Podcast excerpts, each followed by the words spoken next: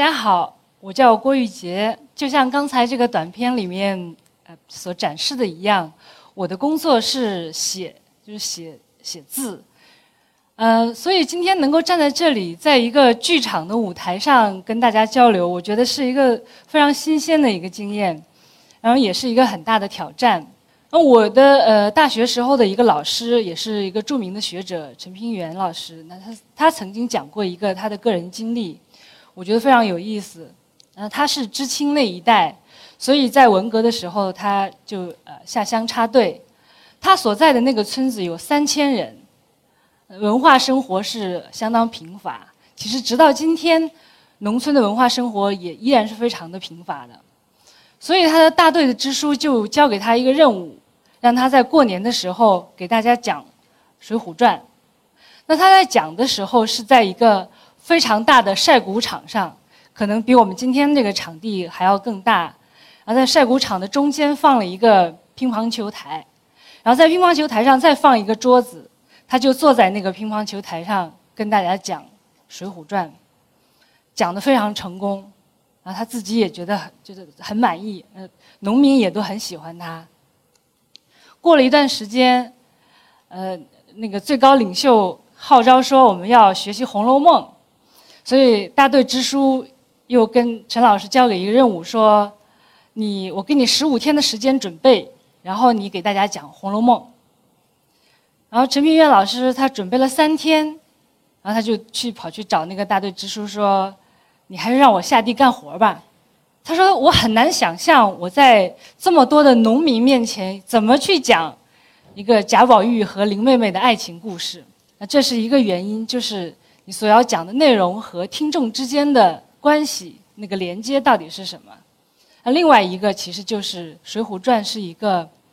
它经过了几百年的口头的文学传统的一个锤炼，而《红楼梦》它是曹雪芹坐在书斋里面，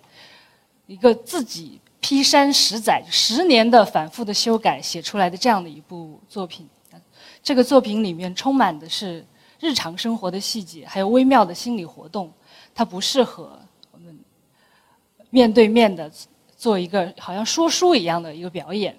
其实现代以来，写作者基本上都是像曹雪芹这样，坐在书桌面前，面对墙壁，假装读者不存在，然后写几千字、几万字、几十万字。当读者拿到书或者是打开手机的时候，也是一个孤独的个人，嗯，面对的是文字。所以说，这个就是现代的读作者和读者之间的关系。我们中间有一个介质，我们不是直接的面对面，所以这也导致很多的写作者其实是非常内向的人，不擅长口头的交流和沟通的人。那包括我自己也在内。所以说我我今天我觉得今天在这里是一个非常大的挑战的呃意义就是就是这个。但我为什么还要呃来这里？去这跟大家面对面呢？那第一个，我觉得是就作为一个对于文学写作或者是就是文字工作的一个反思，其实我觉得我们应该要学习口头的表达，作家也应该学会呃公众的演讲。那另外一个原因是，我觉得越来越呃需要分享一个我自己的面临的问题和我自己的困惑，很多人也都问到，我自己也经常在想。就是在我们所谓的今天一个被互联网席卷的这样的一个时代，大家都认为我们应该去做视频、做游戏、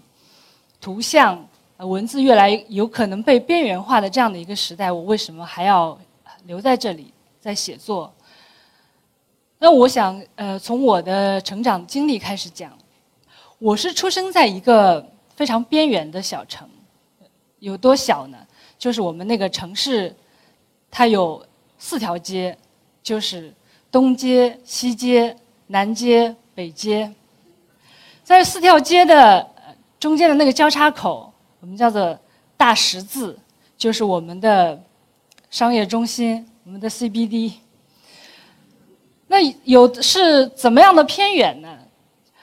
呃，我经常跟呃一陌生的朋友介绍，就为了方便，我就说我家在丝绸之路上。大家就说哦，就知道了，但是实际上不是，那我家在丝绸之路上一个很重要的一个点，它叫武威，然后再从武威往北岔出去，呃，往沙漠中间岔出去，大概九呃九十公里，它是在中国的两大沙漠、第二大沙漠、第三大沙漠中间的一块绿洲。那这样的地理位置，就说明它的生态环境是非常的脆弱的，是经常从小我就有这种记忆，它是被一直有可能被沙漠化吞噬这样的一块地方。我所以我的朋友说，我的家乡是那个沙尘暴的故乡，所以有一天如果它被沙漠吞噬的话，就是中国的第二大和第三第三大沙漠就会合并。那这样的一个生态环境也说明它。不重要，它在经济价值或者是地理或者是交通价值上都不重要。所以直到现在，我们家那边也没有通火车。我们要去所有的地方，都要先回到丝绸之路上，先回到武威，然后再出发。所以我们那边的人其实有很多从来都没有离开过那个地方，包括我自己，在我在读大学之前很少离开过。我一直觉得我家乡好像就是一个世界尽头一样的地方，不通往任何地方，就是一个死胡同。然后它的时间也是静止的，好像永远不会发生什么变化。我出生的呃那个年代是一九七零年代末，文革刚刚结束没有几年，所以文化环境也不好，没有电视，然后更不会有网络，书也非常少。这种这种时期持续了很长时间。所以我到中学的时候啊，经常去新华书店，书架上每一本新书我都能立刻看得出来，因为书实在太少了。所以我在这种成长的环境里面，我的启蒙读物就是我爷爷的书，就是《三国演义》《水浒传》《西游记》，还有像一些评书《杨家将》《薛刚反唐》，我不知道你们知不知道这些。还有就是一九八七年。呃，电视剧《红楼梦》呃上演之后，我妈妈从她朋友那里给我借来了《红楼梦》。那我读《红楼梦》的时候，我才九岁，这是非常奇特的一种感觉。一方面是我年纪也很小，那另一方面是，其实我家是非常贫穷的一个家庭，那刚刚摆脱了饥饿，大概在过年的时候可以吃肉，就是那样的一个家庭。可能在《红楼梦》里面，就是刘姥姥家或者是焦大家里。但是《红楼梦》，它里面展现的是一个穷奢极欲的、精致到无法想象的一个呃富贵人家的生活。然后我有一个细节印象非常的深刻，就是刘姥姥呃那个进了贾府，贾母带她到大观园里面去逛，然后大家也就拿她取乐，因为好不容易来了一个那个庄稼人。然后他们在吃饭的时候，凤姐就给他加了一道菜，说：“你们。”庄稼人天天吃茄子，尝一下我们我们这的茄子做的怎么样？然后刘姥姥吃了一口，然后说：“嗯，你骗人，说这肯定不是茄子。如果这个是茄子，我们也不种粮食了，我们天天种茄子。”然后大家就说：“这真的是茄子。”然后刘姥姥里面形容说：“细细嚼了一下，然后说这个茄子是怎么做的？你告诉我，我回家也做去。”然后凤姐就说。嗯，不难，你就把那个新鲜的茄子把皮削了，切，然后把茄子肉切成丁，和那个用鸡油炸过，然后和鸡胸脯肉，还有香菇，还有笋，还有那个五香豆腐干，还有各色干果，用鸡汤再煨一次，然后用香油还有糟油把它放在那个坛子里面封起来，吃的时候拿出来。然后刘姥姥就说伸了一下舌头，然后说。天哪！说这么一道菜，倒要十来只鸡来配。然后我看了这这个段之后，我觉得太神奇了，我就跑去找我弟，我就跟他说：“说《红楼梦》里面有一道菜，他做的是茄子，但是用了十几只鸡。”然后我弟说：“天哪，这得多大的盘子啊！” 所以我就一直记得这个非常可爱的，但是意味深长的一个对话。当然了，尽管。我们的就物质上的生活差距有这么大，但是我觉得《红楼梦》里面讲的很多东西我都能够理解，所以我能够理解一个人他只喜欢看《西厢记》，然后他喜欢看《诗经》，呃，但是他不喜欢看《大学》《中庸》，就不想去参加科举考试。我虽然还很小，但是我好像也知道，谈恋爱的时候应该要找一个谈得来的人。那以及就是世上没有不散的宴席，就这种中国人，就是这种古觉得最繁盛的时候，一切也终将逝去，就这种悲哀的悲哀的氛围。我想这是中国人骨子里面的一种无常的感受。所以我觉得这是一个伟大的杰作，它能够在一个带给一个小孩的，在一个你觉得很贫乏的一个生活环境里面，它展开了一个新的世界。当你合上这个书的时候，久久的沉浸在里面，不愿意离开。但是从此以后，这个世界就在你的心里了，你就大于你自己的生活，大于了你的现实。那现实是什么样子呢？我那个时候觉得现实真的是非常的无聊，而我家里人永远讲的就是过去他们的记忆，他们的记忆是什么？就是刚刚从苦日子里面过来，所以他们的苦日子都是为了教育你们，不要那么多抱怨，那么多要求，现在已经不错了。那我母亲她最喜欢讲的是她的她的家族的记忆，他是出生在一个大地主的家庭，就是在一九四九年之后，当然是一个。原罪，所以他的家里呃在土改当中，他的他们家的土地煤矿所有的都收归国有。然后我的外公外婆是呃饿死在家里，然后我母亲当时还很小，就成了一个孤儿。在一九五九年到一九六一年，呃中国的大饥荒的那三年时间里面，甘肃是受受灾最严重的一个省份，所以从小。我我就听到的所有的故事都是如何从饥饿里面生存下来，啊，有很多人逃难去了新疆、内蒙古，然后有很多人真的就饿死了。所以当时我的母亲，她一个五六岁的一个小女孩，她的父母双亡，她怎么能够活下来？她讲的就是这段时间她的经历和记忆。呃，是因为她的一个姐姐，她当时考上了师范学院。那师范学院是供应伙食的，就一顿饭有发一个馒头。然后我的这个姨妈，她就去村里，打算把她的妹妹，把我的母亲接到城里来，一起用这一个馒馒头，就大家一起就是能够生存。从那个村里到县城，他们走了一天一夜，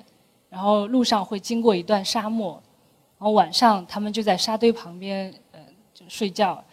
沙漠里面，当然在晚上是又冷又饿，所以第二天我这个姨妈她醒过来的时候，我母亲没有醒来，然后经过的一个路人就跟她说：“你这个妹妹不行了。”那我这姨妈非常的生气，他用他想到的就是最坏的、最恶毒的话把这个人骂了一顿，然后他生了一堆火，他抱着我的母亲到那个火的旁边温暖他，让他能够一直到醒过来。我从小听这个故事听了无数遍，啊，它完全不像我现在可以讲的这样可以充满感情。我那个时候觉得厌倦透了这个故事，每次一听到我就想又来了，又要听这个故事。而且我我是一个喜欢看故事、喜欢听故事，然后长大以后又成为一个专业的写作者。从我这样的一个角度来看，我母亲不是一个很擅长讲故事的人，她缺少了很多细节。然后她讲的时候，自己的感情又过分的投入，所以她每次她她讲到一半，自己就已经痛哭流涕，我就已经觉得天哪，又来了！就所有的这一切，哦，我觉得那个时候我就不愿意听这些故事，就像我不愿意离开，不愿意留在家乡一样。我满心想的就是我要离开这里，我要去外面的世界。其实外面的世界有什么，我我其实当时也不知道。我中学的时候曾经发生过一件事情。有一天，我们的老师说今天不上课了。为什么？因为我们学校里面来了一个美国人，然后我们那个地方从来没有见过外国人，所以那那那天整个学校都停课了，大家都到那个开会的广场上去看这个美国人。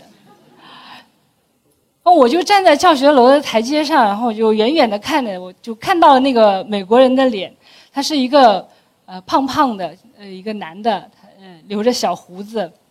然后那个那个人群是里三层外三层，几百人，可能有上千人，一直就往往他涌过去，他就不停的倒退，然后那个脸上有露出露出尴尬的笑容。然后我的那个呃语文老师看见我了，他就说：“你怎么不去？去跟他说两句英语。”然后我又摇摇头，当时心想：我以后又会见到很多外国人，那这是我的志向。那个，当然我觉得我那时候我也挤不进去，所以我我后来呃我就高考到了北京，然后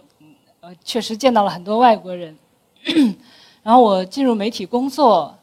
就和我的很多的。同行一样，其实我写的就是异国他乡，写的是城市啊，然后那些处在时代中心的那些人物，然后很少。呃，在我的平常的生活当中，我很少想到我的家乡，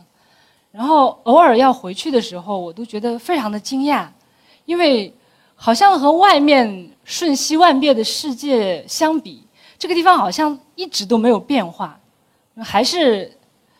就沙尘暴的故乡，然后还是那种亲切的、敦厚的，但是也过分亲密的人际关系。然后年轻人也总是就梦想着要离开这个地方。我觉得这种反差经常让我觉得心情很沉重，但是我也说不出来，就到底这是为什么。然后后来我在媒体工作了很长时间，当然你在媒体就在任何一个行业工作很长时间之后，你都会。有一些反思，然后会有一些厌倦，所以我这两年开始写一些普通人。我写了一个上海的退休工人，七十多岁，他就想做一块自己的手表的机芯。然后我也写一个台湾的一个老兵，他其实就是甘肃人，一九四九年去了台湾，然后就再也没有回来。当我在写这些人的时候，我就想到我家里那些普通的人。然后我就一遍一遍想，想他们给我讲的那些他们他们的刻骨铭心的那些记忆，我就突然觉得我我的家乡不是一个没有故事的地方，它其实充满了故事，它的故事也就是中国的故事，就是二十世纪以来的战争、民族矛盾、文革、饥荒，这些故事在很多地方都发生过，但是具体到个人身上，它从来都不一样。就好像我我母亲的故事，然后我就开始一点一点的写一点啊我家乡的事情，或者讲一点，然后每次写一点都会有很多人在下面留言，然后他们都非常的嗯用了很很激动，用了很多惊叹号，说我也是甘肃人，我知道你说的这些事情，然后我我就心想，好像为什么那么。很奇怪，甘肃人好像很喜欢认亲。然后，呃，我年前出了一本书，然后我在那个书里面写前言里面写到了一点我母亲家族里面的故事，然后我就收到了一条最新的留言，然后里面讲说，她是我从来没有见过面的表姐，她的母亲就是当年呃逃荒去了新疆的我的一个姨妈，我母亲的另外一个姐姐。他也很激动，他用了很多感叹号，然后，呃，他说：“谢谢你写这些，这是给我们最好的新年礼物。”然后我那个时候突然有点明白了，就是为什么他们会这么激动，因为他们的故事从来没有被讲述过，他们经历了这么多、这么多曲折、这么多苦难、这么多挣扎，但是他们的故事从来没有被讲述，也很少被倾听。当然，我没有写，还没有写啊，没有真正的开始写。我最想写的就是我母亲他们他们的姐妹们如何从那个饥荒里面过来的这样的故事，因为 在那个讲述背后有太深刻的情感，我我觉得是很畏惧去触碰的。但是我心里想，我总有一天会写的，就是就是一个拖延症患者的一个内心活动。我想，我总有一天会写，然后我要去去采访他们，我要知道那天在沙漠里面的那个夜晚，一个十六岁的女孩，她想要救活她的六岁的妹妹，这个晚上到底发生了什么？他们经历了什么？但是很不幸的，在刚刚过去的那个春节，我的这个姨妈就是呃，这个十六岁曾经的十六岁的女孩，她去世了，所以我我就晚了一步，然后可能有一段记忆就永远的失去了。那我就想到，呃，我刚刚在媒体工作的时候，我曾经呃在一个杂志主持一个栏目，叫做“逝者”，就是去世的人。这是西方媒体的传统，就曾经，你可能呃结婚、去世、断绝关系，都要在报纸上发表一个声明，让大家知道。那我当时所在的杂志是比较早在中国也开始做这样的一个栏目的。